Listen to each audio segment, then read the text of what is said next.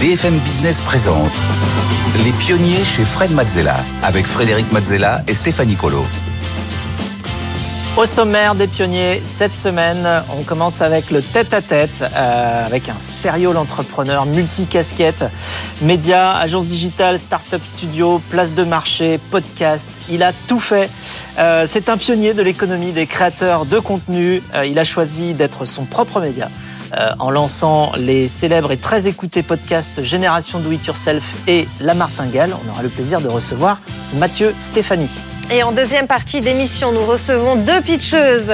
Shirley Billot, la fondatrice de la biotech Cadalis, et Chloé Fabiani, la fondatrice de PO, une plateforme d'adoption d'animaux issus de refuges. Enfin, en dernière partie d'émission, Fred répondra à vos questions, celles que vous nous avez envoyées via la page des pionniers sur le site de BFM Business. Et tout de suite, place au tête-à-tête avec Mathieu Stéphanie. Les pionniers chez Fred Mazzella. Le tête-à-tête.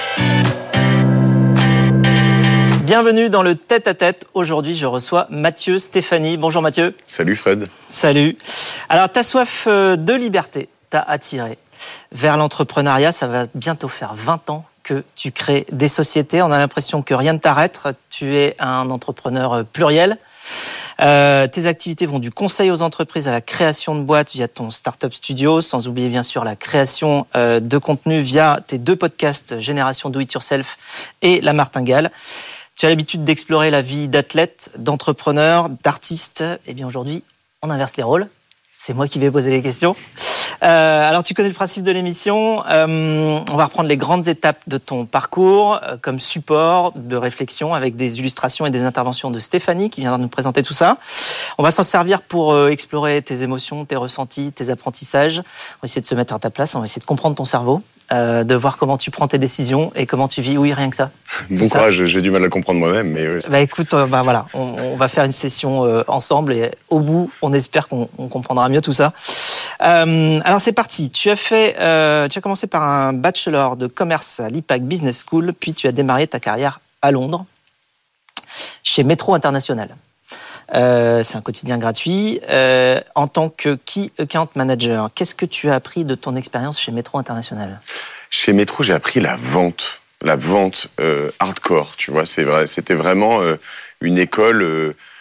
c'est un groupe suédois, Modern Times Group, qui est derrière, et c'est vraiment l'école comme les procteurs, tu vois, en France ou à travers le monde, les, grosses écoles de vente où on t'envoie d'abord faire du, des coups de téléphone, et puis après aller voir un certain nombre de clients, et puis à la fin, euh, voilà, on te donne, ils te donnent euh, de l'argent si ça marche et euh, la porte si ça marche pas. C'était vraiment un, un, moment euh, assez excitant, euh, mais euh, très euh, à l'ancienne quand même. hein. Ça allait vite? Ah ouais, ça allait start-up vite. C'était, oui, c'était une start-up dans la presse. C'était exactement Start-up ça. avant l'heure. un On a sorti un, le Métro France en un mois et demi, euh, alors qu'il y avait ni journaliste, ni accord de- d'impression, ni accord avec les syndicats. euh.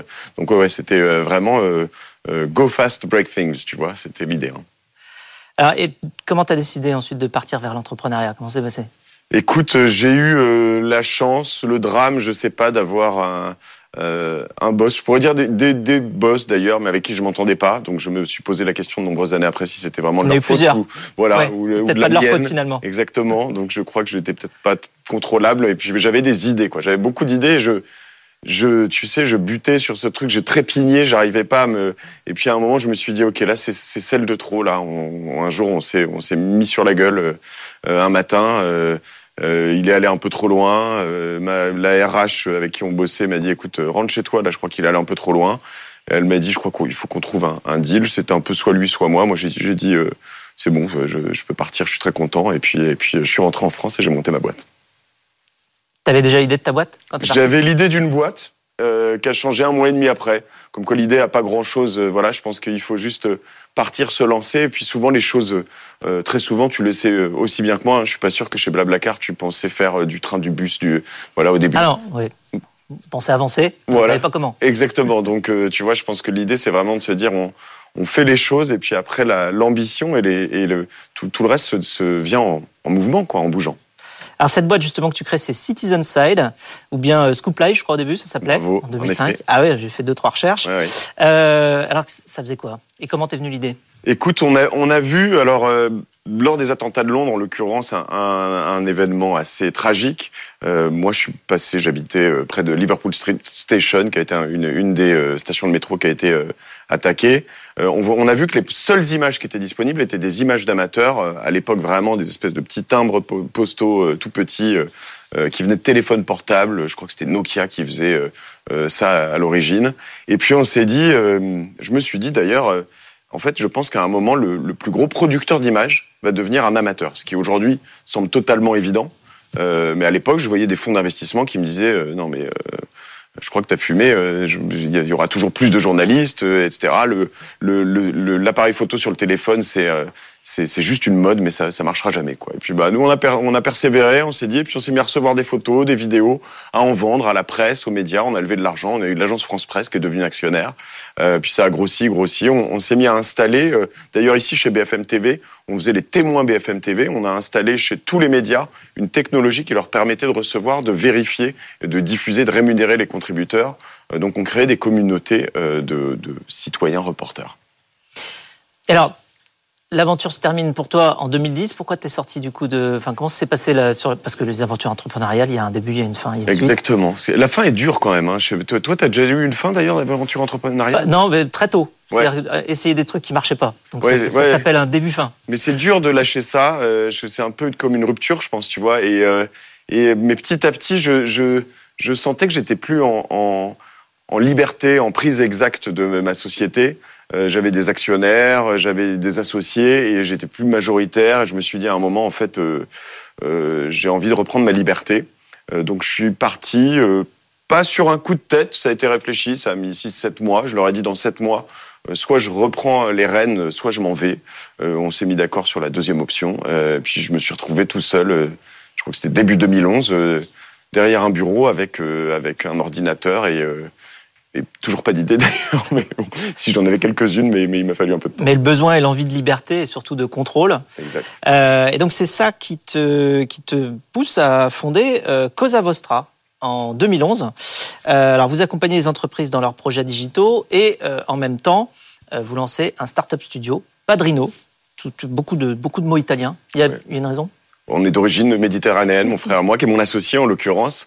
Et, euh, et puis, on, tu vois, il y, y, a plein de belles valeurs en Méditerranée. Tu vas peut-être pas me dire le contraire, mais euh, je pense qu'il y a le, la confiance, euh, la famille. Euh, on, a vraiment des, choses très fortes qui nous lient. Après, il faut faire attention sur les sur les thématiques, les éléments de langage de mafia. Tu vois, il y a des choses qui vont un peu au-delà de ça aussi. nous, on, on a Cosa Vostra, qui est votre cause, pas notre cause. Donc, on, se bat pour nos employés, nos, fournisseurs, nos clients, pour tout l'environnement de, l'agence. Donc, à travers le Startup Studio, tu es quand même un visionnaire. Comment tu choisis et comment tu développes et tu trouves les idées? Écoute, je, j'ai, je crois pas mal progresser là-dessus. J'essaie de les laisser un peu maturer ces idées quand même. Tu vois, je vois euh, ce qu'on appelle en anglais un pain, donc une difficulté, un problème, un problème et je me dis tiens, euh, là on a un problème sur euh, euh, je sais pas, le, le, le temps de facturation euh, des entreprises entre elles. Je veux le réduire parce que c'est vraiment quelque chose qui, qui tue énormément d'entreprises. Donc c'est pas une intuition, c'est vraiment ouais. face au problème. Tu, et, vois, et... tu te confrontes au problème, tu dis bon là faut. Exactement. C'est un énorme problème sur le marché français. Euh, donc eh ben on va le réduire, on va trouver une tech qui le, ré, qui, le qui va résoudre ce problème. Donc nous on est très axé tech, créativité, UX. Euh, donc voilà, il y a un problème sur euh, les shootings photos euh, pour, par exemple, faire des photos pour les agents immobiliers. Et là, on a créé WeFlash, qui est devenu Ocus ensuite, où on faisait 700 shootings par jour quand nous on l'a revendu. Tu vois, donc l'idée, c'est vraiment de se dire, on, on analyse, on regarde le, le marché, on voit tout ce qui évolue. Euh, et, euh, et, tu vois, le dernier en date, euh, on, y viendra peut-être, qui s'appelle Alvo. Les entreprises aujourd'hui ont du mal à être achetées et vendues. Il n'y a pas de marché là-dessus. Il y a très peu de liquidité. Or, il y a beaucoup de boomers, de papy boomers, mamie boomers qui arrivent aujourd'hui bah, en fin de carrière et qui, ont, qui, vont avoir des entreprises à vendre. Où est-ce qu'on veut, où est-ce qu'on va les vendre? Comment on peut les accompagner? Comment on peut accélérer cette transmission d'entreprise? Donc voilà, on résout des problèmes. Et j'ai plein de problèmes à résoudre. Et ma, grande euh, frustration, c'est que j'aimerais, j'aimerais en faire beaucoup plus. Et alors d'ailleurs, le, le, modèle agence te permet euh, d'avoir en parallèle un startup studio, parce que justement, les gens travaillent de temps en temps pour des clients, de temps en temps pas, et donc entre les deux, quand ils ne travaillent plus, sur la plage, comme on dit. À ce moment-là, euh, tu les mets sur une idée, un produit, un problème que tu as trouvé. Et ça, c'est absolument magique quand tu es passionné d'entrepreneuriat comme moi, parce qu'en fait, euh, quand tu as des disponibilités, alors il faut pas en avoir trop, hein, parce que sinon ça veut dire Oui, que ton sinon, agence ton fonctionne pas très ne bien. marche plus. Est-ce que tu appelles des intercontrats? Eh ben, Tu vas dire, est-ce que tu peux bosser sur cette idée? Là, euh, la dernière en date, c'est justement quelque chose qui, grâce à l'intelligence artificielle, va être capable de lire des masses de documents pour créer des pages web automatiquement. On met un dev là-dessus, on lui dit, tu as 5 jours pour le faire, parce qu'il a 5 jours d'intercontrat.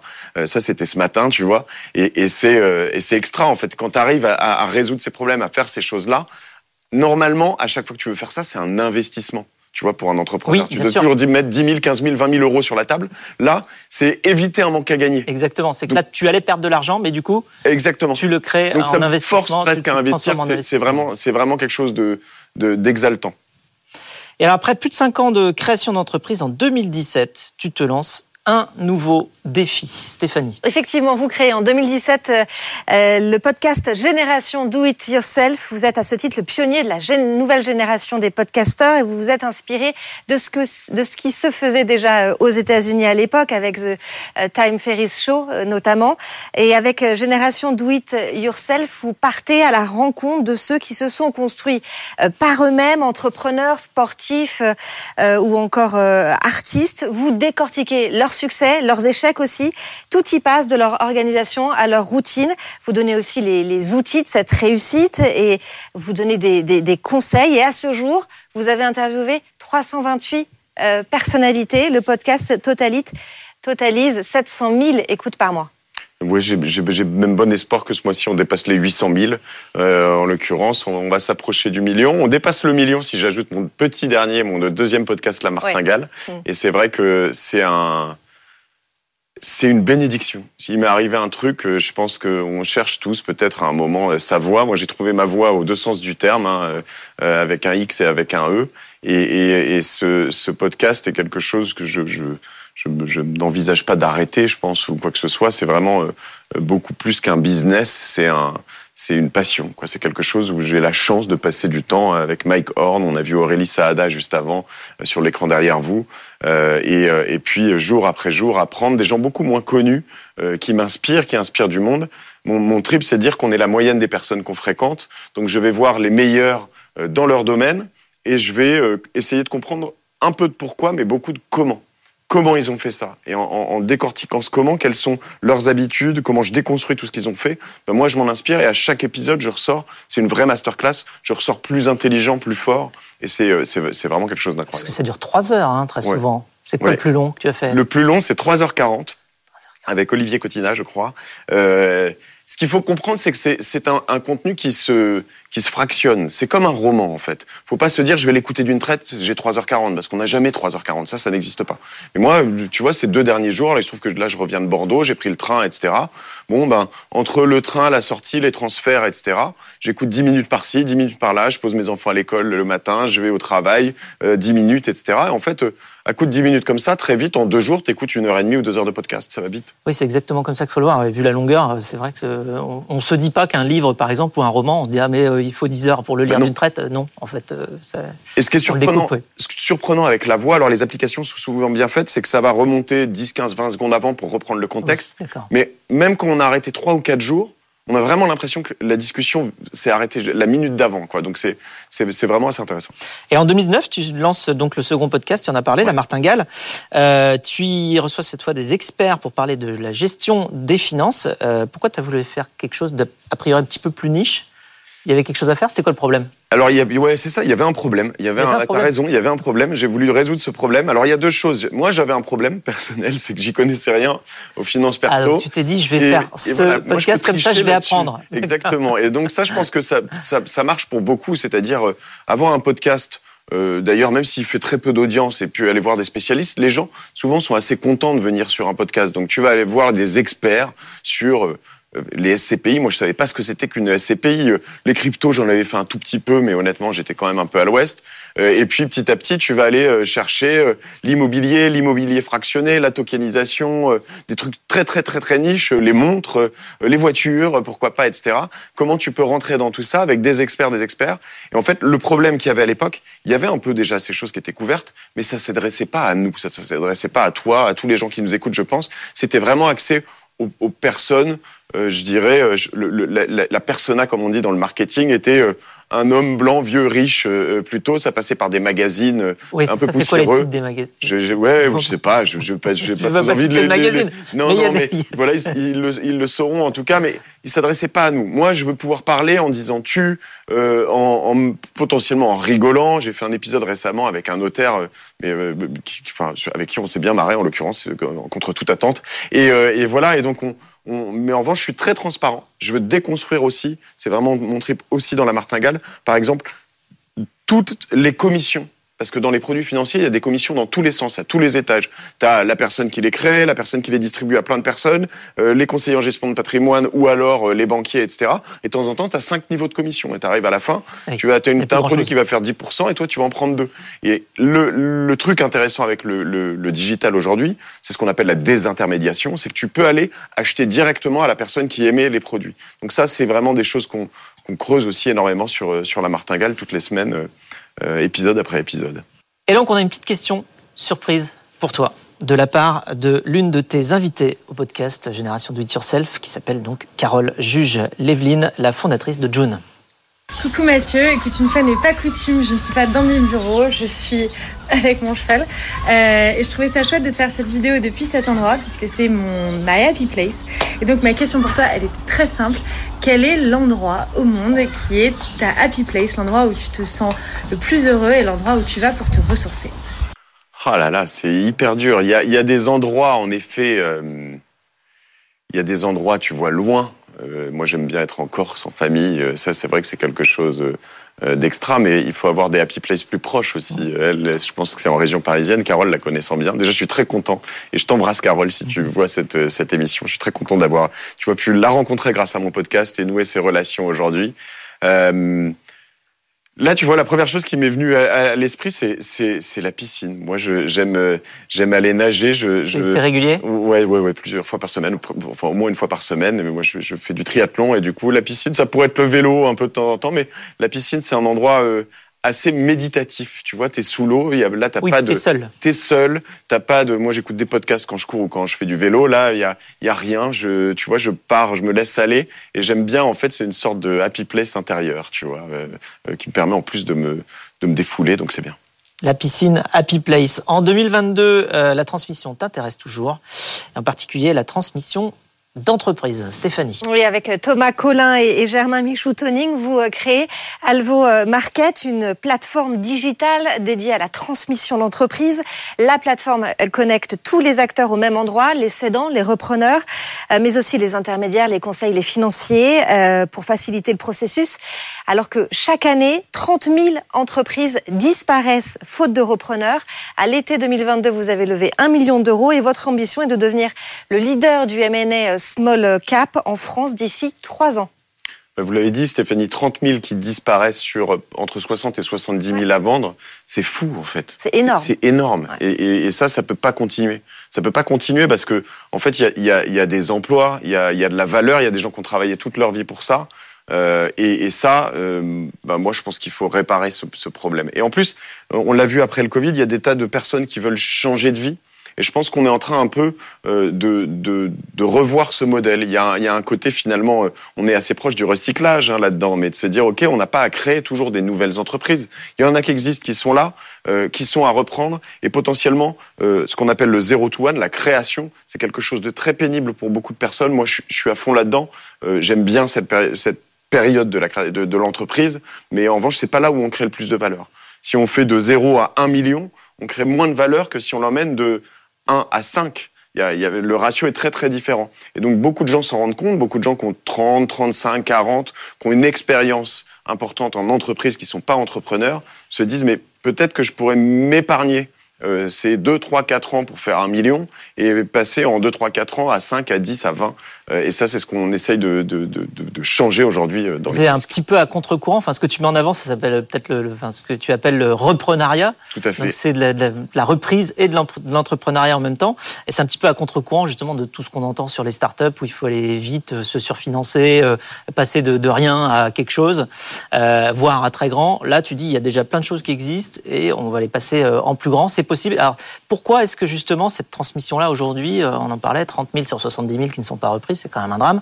Euh, pourquoi est-ce que ça ne se fait pas et qu'est-ce que vous apportez comme valeur ajoutée pour que ça puisse euh, arriver? Alors, il y a plein de raisons, mais la principale, c'est que ce qu'on appelle le M&A, la fusion-acquisition, la transmission d'entreprise, c'est quelque chose qui se fait traditionnellement pas mal sous le manteau. C'est-à-dire que tu vas avoir euh, des personnes, tu veux pas que ton entreprise soit trop affichée à vendre, etc. Alors nous, on peut anonymiser un certain nombre d'annonces, mais l'idée, c'est que on ne fait pas de publicité pour les entreprises à vendre. Il n'y a pas de place de marché. Donc, en fait, il y en a plein, ils essayent, ils regardent, euh, ils vont chercher dans leur entourage proche et puis ils trouvent pas. Oui, puis il y a ça, puis il n'y a pas non plus de description de produit, entre guillemets. C'est-à-dire que enfin, euh, chaque société est vraiment très différente, a ses propres méthodes de fonctionnement, ses propres métriques, ses propres caractéristiques, son histoire. Donc en fait, euh, c'est pas du tout standardisé. Exactement. Alors, comment tu fais pour euh, justement euh, faire en sorte qu'on, quand on voit une entreprise, eh bien, on sait ce qu'il y a dedans? Alors on a on a deux grandes choses, hein. la marketplace, j'en parlais tout de suite, donc les mettre en avant. Et après pour créer l'annonce aujourd'hui, il y a tous les processus de due diligence, de euh, recherche d'informations sur les chiffres, les marchés, euh, la concurrence, etc., etc. Et ça, aujourd'hui, on a quelque chose d'extraordinaire qui s'est passé depuis 6-8 mois. C'est euh, les LLM, c'est ChatGPT 4 désormais, qui évolue, etc., qui nous permettent de faire un travail mais phénoménal à moindre coût. Parce que qu'est-ce qui se passe dans ce marché? L'autre effet ciseau qui est très important, c'est que les intermédiaires, ils s'intéressent pas aux entreprises qui valent moins de 10 voire 15 millions d'euros. Pourquoi? Parce que le travail est le même pour une entreprise, pour vendre une entreprise à 10 ou 15 millions, qu'une entreprise à 50 ou 100 millions. Donc, pour une commission qui n'est pas la même, finalement, autant aller plus haut. Nous, on s'intéresse au bas de marché, donc de 50 000 euros de valorisation à 15 millions pour aller un peu plus éventuellement de temps en temps. Mais voilà, et là-dessus, on automatise énormément de choses. Donc tu nous envoies par exemple euh, trois comptes de résultats, trois bilans, trois liasses fiscales. Et nous, on est capable de créer une page web avec les analyses, les courbes, le nombre d'employés, etc. On peut même tirer les traits pour se dire voilà où on pense qu'elle pourrait aller. On peut faire des études de marché concurrentiel euh, euh, très euh, très poussées aussi. Euh, donc ça, quand on a l'info, quand on a les données en amont, qu'on peut les brancher sur sur des outils d'intelligence artificielle, on peut aller très loin. Et en plus, on ajoute une petite couche euh, d'intermédiation par des intermédiaires consultants, partenaires à qui on peut donner tout ça. Donc on, on invite, nous, aujourd'hui, tous les comptables, euh, tous les euh, petites boutiques, toutes les petites boutiques M&A qui pourront pas développer elles-mêmes euh, leurs propres outils euh, de fusion-acquisition, leurs propres outils d'intelligence artificielle, à venir sur Alvo pour euh, proposer des entreprises à vendre. Parce que dans ce marché, il y a plus d'acheteurs que de vendeurs. Et nous, ce qui nous intéresse aujourd'hui, c'est de trouver de l'offre. On a près de 300 entreprises à vendre aujourd'hui. et on aimerait monter à 3000, 6000, pourquoi pas les 30 000, 30 000. qui ne trouvent, trouvent, pas leur preneur, en tout cas. Euh, je vais finir par une, une petite question euh, un peu miroir, version dans la peau de John Malkovich. Euh, si tu t'interrogeais toi-même en podcast, quelle question tu voudrais te poser? Je, crois que je me, je me, je me poserais la question de, de, de pourquoi. C'est pas trop ce que je demande. Pourquoi tu cours? Pourquoi tu avances Pourquoi tu fais tout ça? Euh, C'est pas celle que je pose à mes à mes invités généralement. C'est celle qu'il faut te poser. Eh bien alors voilà. Pourquoi court Mathieu Stéphanie? Euh, bon, c'est peut-être celle que j'aurais pas aimé me poser, en l'occurrence, plutôt que celle que je me poserais. c'est trop tard. Euh, ouais, c'est trop tard. euh, je crois que je me rends compte euh, en, en, avançant, je l'ai commencé finalement assez tard, ce podcast. Hein, J'avais 37 ans, c'était pas un truc de 20 ans, enfin voilà, que, euh, que, que la vie va, va vite, euh, qu'on a, on a pas tant de temps que ça, que la vie professionnelle, elle va vite, quoi. Tu vois, toi et moi, on est à la, potentiellement la moitié de notre vie professionnelle, plus ou moins. C'est, enfin, c'est fou. Et que, ben, moi, je veux, je veux, je veux pas avoir de regrets. Je veux pas me retourner euh, sur mon lit de mort et me dire, t'aurais dû faire ça, t'aurais dû faire ça. Donc à chaque fois que je me dis, tu devrais peut-être faire ça, bah je le fais. Tu vois. Donc euh, c'est peut-être, je sais pas si c'est un pourquoi suffisant, mais euh, ça m'amuse et moi j'ai envie de m'amuser. Euh, Il y a des moments, ça te donne du stress parce que tu as des choses, des gens, des challenges, des défis. Mais, mais je crois que j'ai appris avec mes invités, en particulier euh, euh, dans le sport notamment, que dans ces défis, dans ces challenges, quand tu perds 2-0 à la mi-temps, eh ben, euh, eh ben, il faut savourer et se dire, OK, c'est là où on est dans le dur, on va se battre et il faut apprécier ces moments-là. Tu vois, j'ai eu, j'ai eu la chance de recevoir Olivier Goua, que tu connais probablement, qui a annoncé sa, sa maladie de Charcot sur Génération du Self. Et quand tu vois le parcours de, de ce type extraordinaire, euh, tu te dis, OK, on- enfin, on a le choix, j'allais dire, on n'a pas le choix d'être heureux. Si on a le choix d'être heureux, mais c'est toi, c'est toi qui choisis, tu vois. Et, et, et qu'on peut te dire, ouais, mais moi, tu sais pas ce qui m'est arrivé. Ben, lui, je sais ce qui lui est arrivé. Et je vois comment il vit et je le vois, je le fréquente. hein. Et ben voilà, tu vois, euh, pourquoi je fais tout ça, c'est que moi, je veux être heureux, je veux avancer et je veux pas avoir de regrets.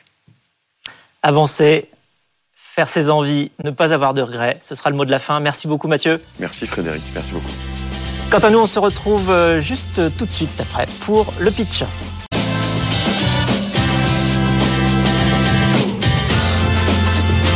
BFM Business présente Les pionniers chez Fred Mazzella avec Frédéric Mazzella et Stéphanie Colo. Les pionniers continuent avec le pitch cette semaine sur le plateau avec Stéphanie. Nous recevons Eric Salomon, fondateur de Time to Pitch, euh, pour euh, donner des conseils à tous nos start-upers, pitchers qui viennent euh, nous présenter leurs idées et leurs activités. Vous pouvez vous aussi, vous le savez, venir candidater, pitcher pour obtenir les conseils. Pour cela, rien de plus simple. Il suffit de vous inscrire sur le site internet de BFM Business Les Pionniers ou bien de scanner le QR code qui s'affiche sur votre écran. Les pionniers chez Fred Mazzella. Le pitch. Et on commence tout de suite avec notre première pitcheuse du jour. Il s'agit de Shirley euh, Bilot. Bonjour Shirley. Bonjour. Euh, Soyez la bienvenue. Vous êtes la fondatrice de la biotech Cadalis. Alors, je vous rappelle les règles. Vous avez 1 minute 30 pour pitcher devant Fred et Eric. Suivront des questions et des conseils. Mais d'abord, c'est à vous, top chrono. Donc bonjour, je suis Shirley Bio, la fondatrice de Cadalis. On fait de la tech euh, sur la banane. On récupère les bananes moches qui sont écartées par les, circuits de distribution. On extrait des principes actifs en utilisant des fluides supercritiques. Donc c'est des process d'éco-extraction qui nous permettent de faire des ingrédients qui sont respectueux de l'environnement et ultra concentrés. Euh, on a déjà développé des preuves de concept. On a trois brevets. On a développé euh, des produits sur le marché, à la fois des ingrédients, mais aussi des produits finis qu'on a lancé comme une preuve de concept. On est présent euh, dans 600 magasins aux États-Unis. Et là, notre next step, c'est de lancer une, usine d'éco-extraction en Martinique pour directement extraire les principes actifs au, au plus près des filières agricoles et devenir fournisseur de matières premières pour la beauté, la santé et aussi les nutraceutiques. On un fort engagement euh, à la fois sur les femmes, puisqu'on est une équipe 100% féminine. On soutient les femmes dans les métiers de la science. On fait euh, que du recyclage d'agro-déchets. Et on, on soutient les agriculteurs, puisque 100% de la filière banane de Martinique est présente dans notre capital social. C'est un projet qui est très engagé, parce que pour nous, la tech est au service euh, de la santé humaine, mais aussi de l'environnement. Et on veut devenir un acteur majeur sur la banane. Vous allez me dire pourquoi la banane C'est le fruit le plus produit dans le monde et le plus euh, écarté. Il y a 22 millions de tonnes de bananes qui sont jetées chaque année. Et pourtant, dedans, on peut en- extraire des principes actifs incroyables. On a un pouvoir antioxydant qui est 4500 fois plus actif que, par exemple, l'huile d'argan sur un extrait de banane rose. Voilà, j'ai fini. Merci J'espère beaucoup. que je vous ai convaincu. Merci beaucoup, Shirley euh, Billot, fondatrice de Cadalis. Fred, on commence avec tes questions. Alors, qui a eu l'idée C'est moi, je suis la banana euh, crazy euh, woman. et comment tu as fait? C'est-à-dire que, je sais pas, tu as essayé, tu t'es dit, tiens, ça marche? Ou alors tu as fait analyser euh, des bananes moches? Alors- Est-ce que tu pouvais en tirer et, euh, et tu t'es rendu compte qu'il y avait plein de trucs incroyables? Voilà, je suis exactement, je suis partie du fait que nous produisons 100% des bananes françaises en Guadeloupe et en Martinique. On a, on en a des plantations euh, tout autour de nous. Et je n'ai pas de parcelle de terre, je ne suis pas agricultrice. Je me suis dit, les déchets, c'est une opportunité, mais qu'est-ce qu'il y a dedans et comment je peux les valoriser? Donc, on a lancé un programme de recherche. Ça fait 10 ans qu'on fait de la recherche pour regarder est-ce qu'il y avait des molé- molécules d'intérêt et surtout, est-ce que c'était économiquement viable de les extraire? Et c'est parti comme ça, en fait. Et alors, euh, donc là, euh, j'imagine, là pour le coup, maintenant, il y a plein de tests qui ont été faits. Les vertus des. Alors, je crois que c'est. c'est- Tu appelais ça des, des fluides critiques. On utilise des techniques euh, qui sont liées aux fluides supercritiques, comme tout ce qui est micro-ondes, ultrasons, oui, micro-ondes, ultrasons, eau subcritique, qui permettent d'extraire les molécules de façon plus intense, sans utiliser de solvants chimiques. C'est de la chimie verte. D'accord. Et donc ces, ces ingrédients-là, c'est maintenant prouvé que Oui, on- ont des on a- vertus. Oui, on a des milliers de données en fait euh, sur les différents modes d'extraction et différentes parties du bananier. Mais surtout, on a déposé trois brevets en beauté sur tout ce qui est antipigmentaire, donc les taches pigmentaires, le côté anti-âge et le côté apaisant. Mais on de- nos travaux de recherche sont principalement sur la santé et le syndrome métabolique. On développe aussi des ingrédients pour d'autres. Là, on est en train de développer un, un ingrédient pour une marque euh, américaine qui est dans la food.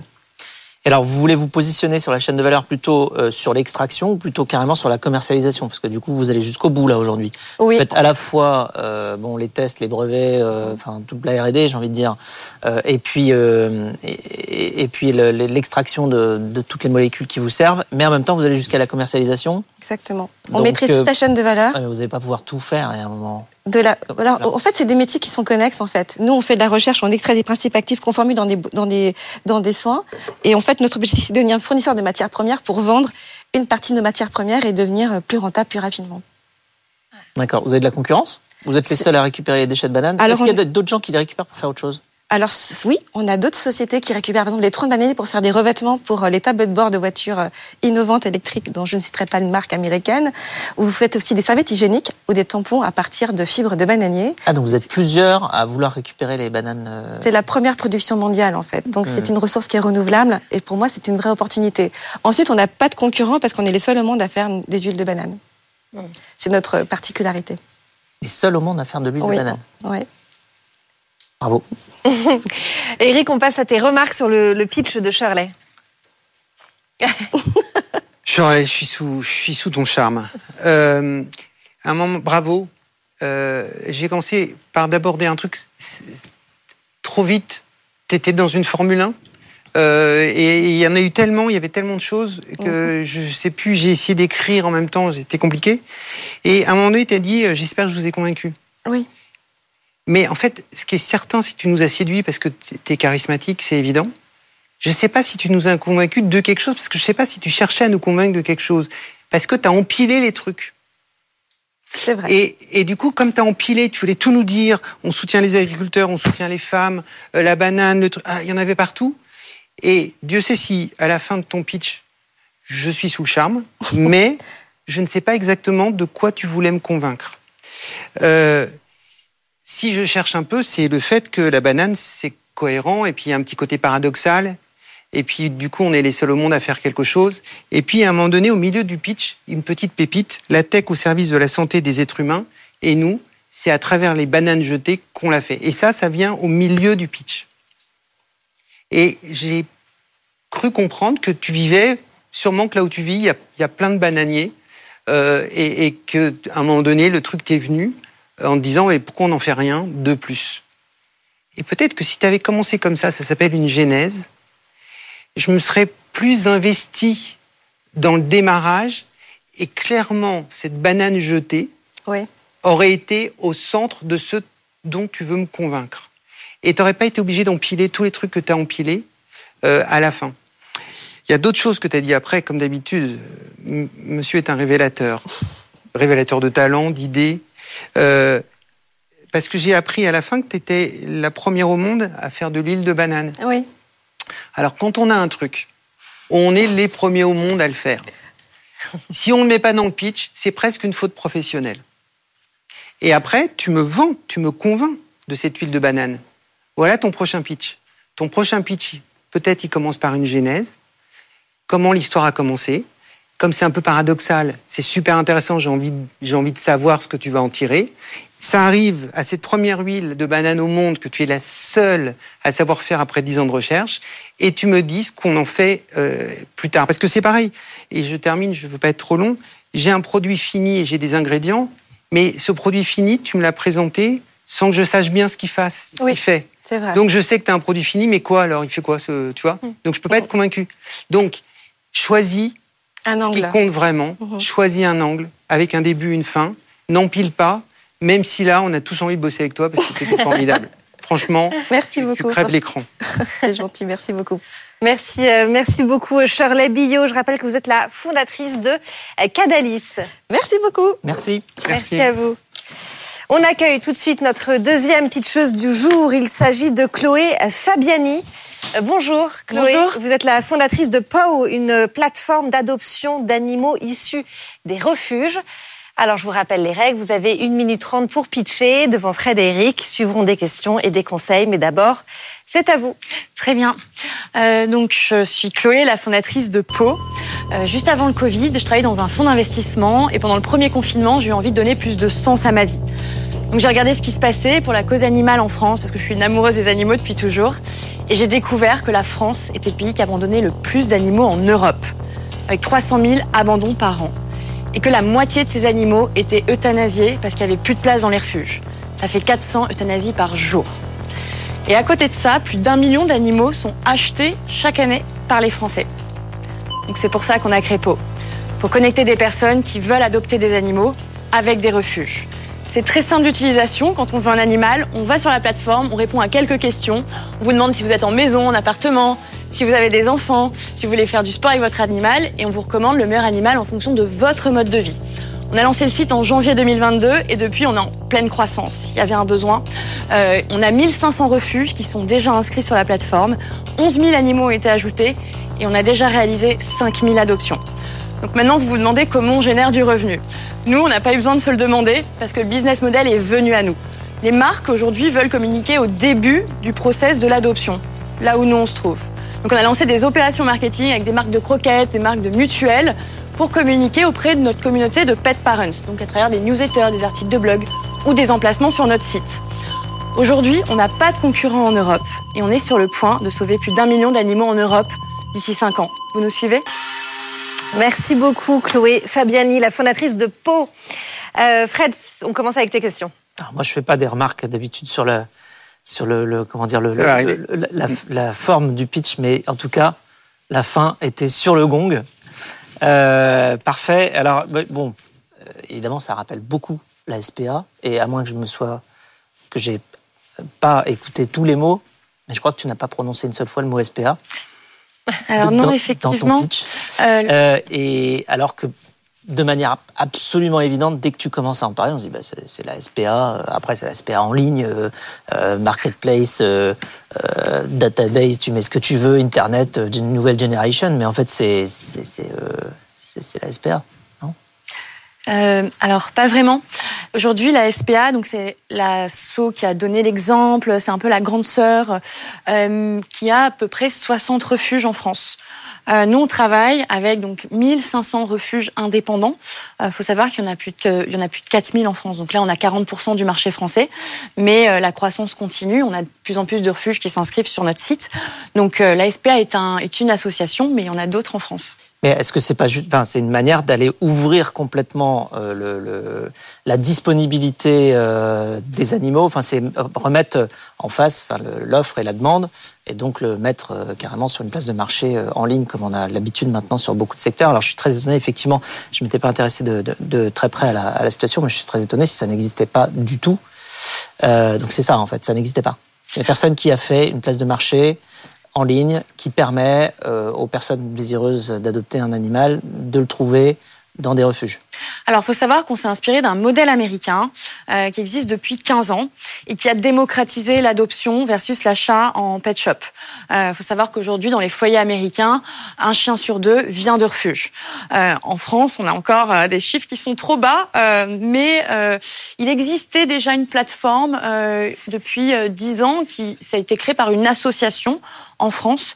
Euh, nous, ce qu'on a fait donc depuis un an et demi, c'est qu'on a accéléré euh, ce process et qu'on a l'ambition de se développer en, en Europe. Donc là, on va ouvrir l'Espagne et l'Allemagne dans les prochaines semaines, parce qu'on veut devenir la première plateforme d'adoption en Europe dans moins de 5 ans. Et comment vous faites pour le transport des animaux? Parce que j'imagine du coup que ça peut se passer à distance, contrairement justement à ce qui se passe probablement euh, avec la SPA où il faut aller voir les animaux. euh. bon, après, il Oui. peut y avoir un besoin quand même des futurs propriétaires de voir l'animal avant de l'adopter. Donc, comment vous résolvez le problème à la fois de faire en sorte que les futurs propriétaires voient leurs animaux avant et peut-être euh, le transport des animaux. Je sais que c'est pas très facile de transporter des animaux Non. sur le territoire. Il Euh, faut savoir qu'on est une plateforme de mise en relation. Donc on fait la mise en relation entre la personne qui veut adopter un animal avec le refuge et que le refuge décide à la fin si la personne adopte ou pas. Et très souvent, les refuges demandent à l'adoptant de venir rencontrer l'animal pour qu'il y ait un lien qui se crée. Et parfois, lorsque la personne habite très loin, ils font appel à des plateformes de covoiturage pour transporter les animaux. Tiens, tiens. Elle l'avait préparée celle-là. hein, donc. Formidable. Très bien, Plaisir de faire un partenariat officiel. on verra. bien sûr. Pas mal. En direct, devant des millions de spectateurs. tu l'avais préparé, c'est bien. Allez, Eric, on passe à tes remarques sur le pitch de Chloé. Bon, bah, Chloé, je ne te remercie pas. Euh, parce que, en fait, euh, s'il y avait que des personnes comme toi, j'aurais pas ma place ici. Parce que c'était très bien. Euh, sur le fond, c'était vraiment très bien. Alors, je vais plutôt euh, te complimenter en, en montrant un des trucs qui était très bien. Euh, parce que franchement, j'ai pas grand chose à dire sur la structure de ce que tu as fait. On voit que tu viens d'un fonds d'investissement où tu avais dû entendre quelques pitchs, euh, à mon avis, euh, et que tu sais ce que c'est qu'un pitch. Euh, tu as commencé en fait, intéress- je, je parlais avec la personne précédente de la genèse, et tu as commencé par une genèse en disant fonds d'investissement, j'avais besoin d'avoir plus de sens. Et ça, c'est très intéressant pour ceux qui t'écoutent, parce que ça montre ta réalité et ça montre à quel point tu es engagé et convaincu, parce que je, je pense que tu gagnes mieux ta vie euh, dans le fonds d'investissement, même si le matin, c'était moins sympa de te lever et d'y aller. Et ça ajoute un booster, euh, un supplément d'âme à ton projet et donc à ton pitch. Donc, euh, ce que tu as fait est une chose à conseiller quand, quand ça arrive et c'est très bien. Euh, tu finis sur le gong avec ce million, enfin franchement, euh, rien à dire, nickel. Alors, comme j'ai quand même euh, un petit truc de... Hein, faut quand même que je trouve un truc que je justifie ma présence. Tu vas te regarder à la télé quand tu passeras, euh, quand on te dira. Et tu vas voir, alors juste le truc, c'est qu'il faudrait que tu t'ancres un peu dans le sol. Parce que tu passais ton temps à aller d'un endroit à un autre, à derrière. Et donc ça, je pense que c'est le seul petit truc qu'il faut améliorer. En termes de vecteur, tu es souriant, tu crèves l'écran. Par contre, ce serait sympa que tu, tu sois un peu mieux ancré dans le sol. Ce serait sympa pour la régie aussi, parce que pour la faut bouger- régie qui bouger la caméra, euh, Voilà. euh, Oui, faire- vrai. Je sais pas faire si le ça va- focus et tout. Enfin, Ouais. faut être sympa. Je sais quoi. pas si ça va disparaître au montage, mais disons que tu as un petit peu fait comme ça le Bill Bokeh. C'est Donc, euh, l'habitude d'être sur scène où justement je bouge pour que ce soit plus dynamique. Mais Alors, sur un pitch de 1 minute 30, tu vraiment pas besoin. Hmm. Tu, tu fais comme un arbre. Le bas, tu fais le tronc et c'est dans le sol. Et le haut, tu bouges comme tu veux. Par contre, le bas, ça bouge pas. 1 minute 30, pas besoin de. Au contraire, ça nous, ça, ça nous embête un peu. ok, merci pour le conseil. Bravo, Chloé. Merci. Bravo. Merci beaucoup. Chloé Fabiani, fondatrice de PAO. Très beau pitch, très beau projet. Merci beaucoup. Vous les avez convaincus, on n'a plus rien à dire. Bonne chance en tout cas. Merci, beaucoup. beaucoup. Merci. Merci beaucoup, Eric. Merci, Merci. beaucoup, euh, Eric. On te retrouve euh, dans une prochaine émission. Avec Et plaisir. puis nous, Fred, on reste ensemble pour la On dernière continue. partie. On continue. C'est Fred vous répond. Les pionniers chez Fred Mazzella. Fred vous répond. On continue avec vos questions. Chaque semaine, vous savez, vous pouvez m'envoyer les questions que vous avez sur votre activité, votre euh, aventure entrepreneuriale, euh, vos clients, l'écosystème global dans son ensemble, les relations avec vos associés, euh, vos financements, votre marque, votre culture d'entreprise, enfin bref, toutes les problématiques entrepreneuriales auxquelles on fait face quand on construit son activité. Je suis là pour y répondre. Et pour poser vos questions justement à Fred, rendez-vous sur la page de BFM Business Les Pionniers. Vous avez également l'adresse mail lespionniers@bfmbusiness.fr ou encore le QR code qui s'affiche sur votre écran. Fred, on commence tout de suite avec la première question, celle de Grégoire. Comment faire passer ses idées facilement en pitch? Alors, comment faire passer ses idées en pitch? Euh, facilement après c'est du travail, Euh, c'est-à-dire que c'est pas c'est pas facile un pitch parce que d'une part il faut réussir à passer les choses, euh, à, faire en sorte que les personnes en face arrivent à se projeter sur quelque chose qui en plus très souvent n'existe pas. Parce que si on a besoin de le pitcher, c'est justement parce que c'est pas évident. Et, donc, très généralement, il faut commencer par un problème à résoudre. Comme ça, ça permet d'ancrer tout le discours qui suit dans une forme de réalité, puisque la personne va se dire ah oui c'est vrai, ça, c'est un vrai problème. Euh, et puis ensuite on va pouvoir euh, aller euh, parler de la solution, parce qu'au moins on aura ancré les choses de manière à peu près euh, euh, concrète.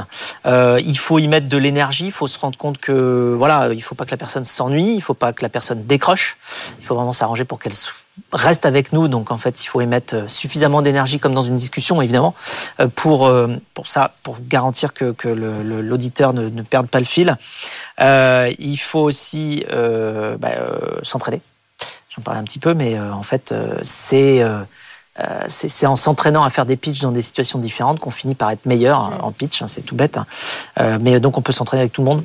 Alors, faut pas avoir peur de paraître un petit peu euh, monothématique vis-à-vis de son entourage quand on s'entraîne à, faire des pitchs. un, bon entrepreneur, généralement, il passe ses, journées pendant des mois à pitcher à peu près tous les gens qu'il rencontre. Donc euh, ses parents, sa famille, ses amis, euh, ses, collègues quand il commence à en avoir, euh, ses, clients, euh, ses investisseurs, les, médias quand il y en a, euh, les voisins aussi. Enfin bref, tout le monde. Et donc voilà. Et puis après, une autre bonne manière pour apprendre à bien pitcher, c'est de regarder les pionniers. la section. Évidemment, avec le, le pitch, avec tous les pitchers. Hein. On a eu 80 pitchers cette année. et puis on a des coachs qui, voilà, qui nous formulent des bons conseils. Hmm. Allez, on enchaîne avec euh, la question de Jade. Comment savoir si notre projet nous motivera toujours dans 10 ans? Question euh, compliquée. Alors, euh, oui, il, faut, bah, il faut tout simplement déjà commencer par se connaître un petit peu soi-même, connaître ses motivations, ça ou ses motivations. C'est-à-dire qu'il faut commencer déjà en étant sûr qu'on est très motivé. Hmm. Voilà. C'est-à-dire que comme, je ne sais pas, partir faire une très longue rando, euh, si on n'a en fait pas envie de, démarrer la rando, en général, on n'aura pas non plus envie de la finir. Donc, euh, on n'ira pas loin. On n'ira pas loin, voilà. Euh, donc, on fera demi-tour à mi-chemin. Donc, il faut déjà commencer par être sûr que ce qu'on est en train de faire va effectivement, enfin, être quelque chose d'extrêmement motivant pour nous. Donc, on peut se faire un tableau de ce qui nous motive et de, des raisons pour lesquelles ce projet-là peut ou non euh, répondre à nos motivations. Euh, alors, euh, bon, je sais que moi sur Blabla, j'avais fait ce tableau-là pour Blablacar. Euh, bon, j'ai horreur du gâchis et, de la pollution. Bon, bah, Blablacar, c'est une solution pour réduire ça, puisqu'évidemment, quand on met plusieurs personnes par voiture, ben, on diminue la pollution, on diminue le gâchis d'énergie aussi euh, des voitures vides. Euh, donc, ça va dans ce sens-là. Et moi, c'est une motivation, de, voilà, d'éviter de, de, de, gaspiller. après, je, bon, je J'adore l'informatique et j'adore l'optimisation à très grande échelle. Et donc, en fait, bon, Blablacar, c'est une plateforme euh, très très grande, très très large et même internationale. Donc ça c'est extrêmement motivant parce qu'il y a une vraie optimisation qui est apportée par la technologie. Et puis aussi bon j'adore euh, j'adore discuter et rencontrer des gens et ça c'est la partie blabla. Et c'est vrai que voilà le coaching ça apporte ça aussi et moi faire en sorte que euh, ce soit des des occasions pour euh, plein de personnes de se rencontrer et de discuter, ça me motive aussi euh, énormément. Je me dis que ça crée euh, du lien social plus fort, renforcé, y compris en local, un petit peu partout, dans toutes les régions où on est présent. Donc voilà, faire la liste de ses motivations et puis et puis voir comment le projet y répond. Et c'est comme ça aussi qu'on développe une forme de mission puisque enfin, on en a déjà parlé dans d'autres émissions, mais il y a plusieurs types d'entrepreneuriat. Euh, il y a l'entrepreneuriat à mission, où vraiment là on peut être motivé très très très longtemps. Il y a l'entrepreneuriat plutôt de croissance, euh, où en fait on va être plutôt intéressé à faire grandir quelque chose de, de 10 à 100 plutôt que de 0 à 10. Euh, et puis après il y a, l'entrepreneuriat style de vie, mais ça c'est encore autre chose, où en fait on veut juste avoir plus de liberté. Et ça peut être une très forte motivation aussi. Il faut se demander pourquoi on veut lancer les, les choses. Merci beaucoup Fred pour toutes ces réponses à vos questions. Euh, c'est la fin de cette émission, mais vous pouvez évidemment la retrouver euh, euh, à votre guise en replay ou encore en podcast. C'est disponible évidemment sur le site de BFM Business. Fred, c'est fini pour aujourd'hui, mais on se retrouve la semaine prochaine. Rendez-vous la semaine prochaine. Les pionniers chez Fred Mazzella sur BFM Business.